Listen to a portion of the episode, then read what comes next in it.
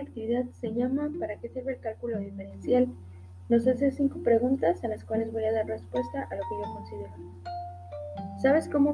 Bueno, dice, mira a tu alrededor, identifica los dispositivos tecnológicos que te rodean y responde las siguientes preguntas mediante un podcast con la herramienta Anchor de Spotify. 1.1. ¿Sabes cómo funcionan? Pues algunas cosas, pues yo diría que funcionan por medio de energía eléctrica y que pues procesan esa energía para dar una, una cierta función. Como por ejemplo algunas es reproducir música, otras es refrigerar o cosas así. ¿En qué disciplinas consideras que hacen posible su funcionamiento? Pues yo me adentraría como en la física y pues también un poco de las matemáticas, ¿no? Porque pues se deben calcular los voltajes de la luz, eh, no sé, ciertos, ciertas cosas que hacen que un dispositivo funcione. No sé, algún tipo de herramientas o algunas fórmulas para llegar a, lo que nosotros en verdad queremos. ¿Cómo harías uno de estos dispositivos?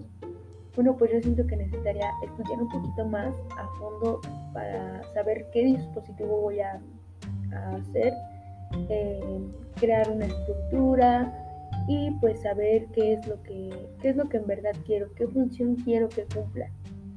Eh, la siguiente pregunta dice, ¿qué tipo de personas desarrollan estos dispositivos?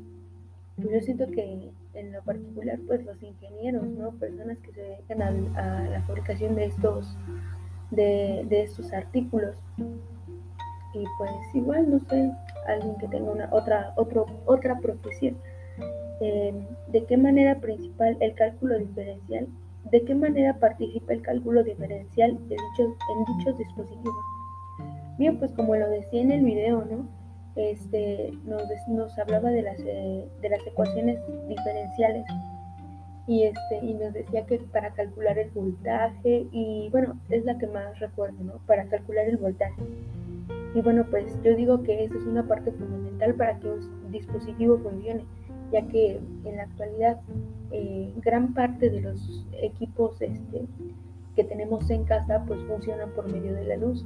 Entonces se tiene que calcular qué tipo de voltaje puede llegar directamente al aparato sin dañarlo y para permitir un buen funcionamiento.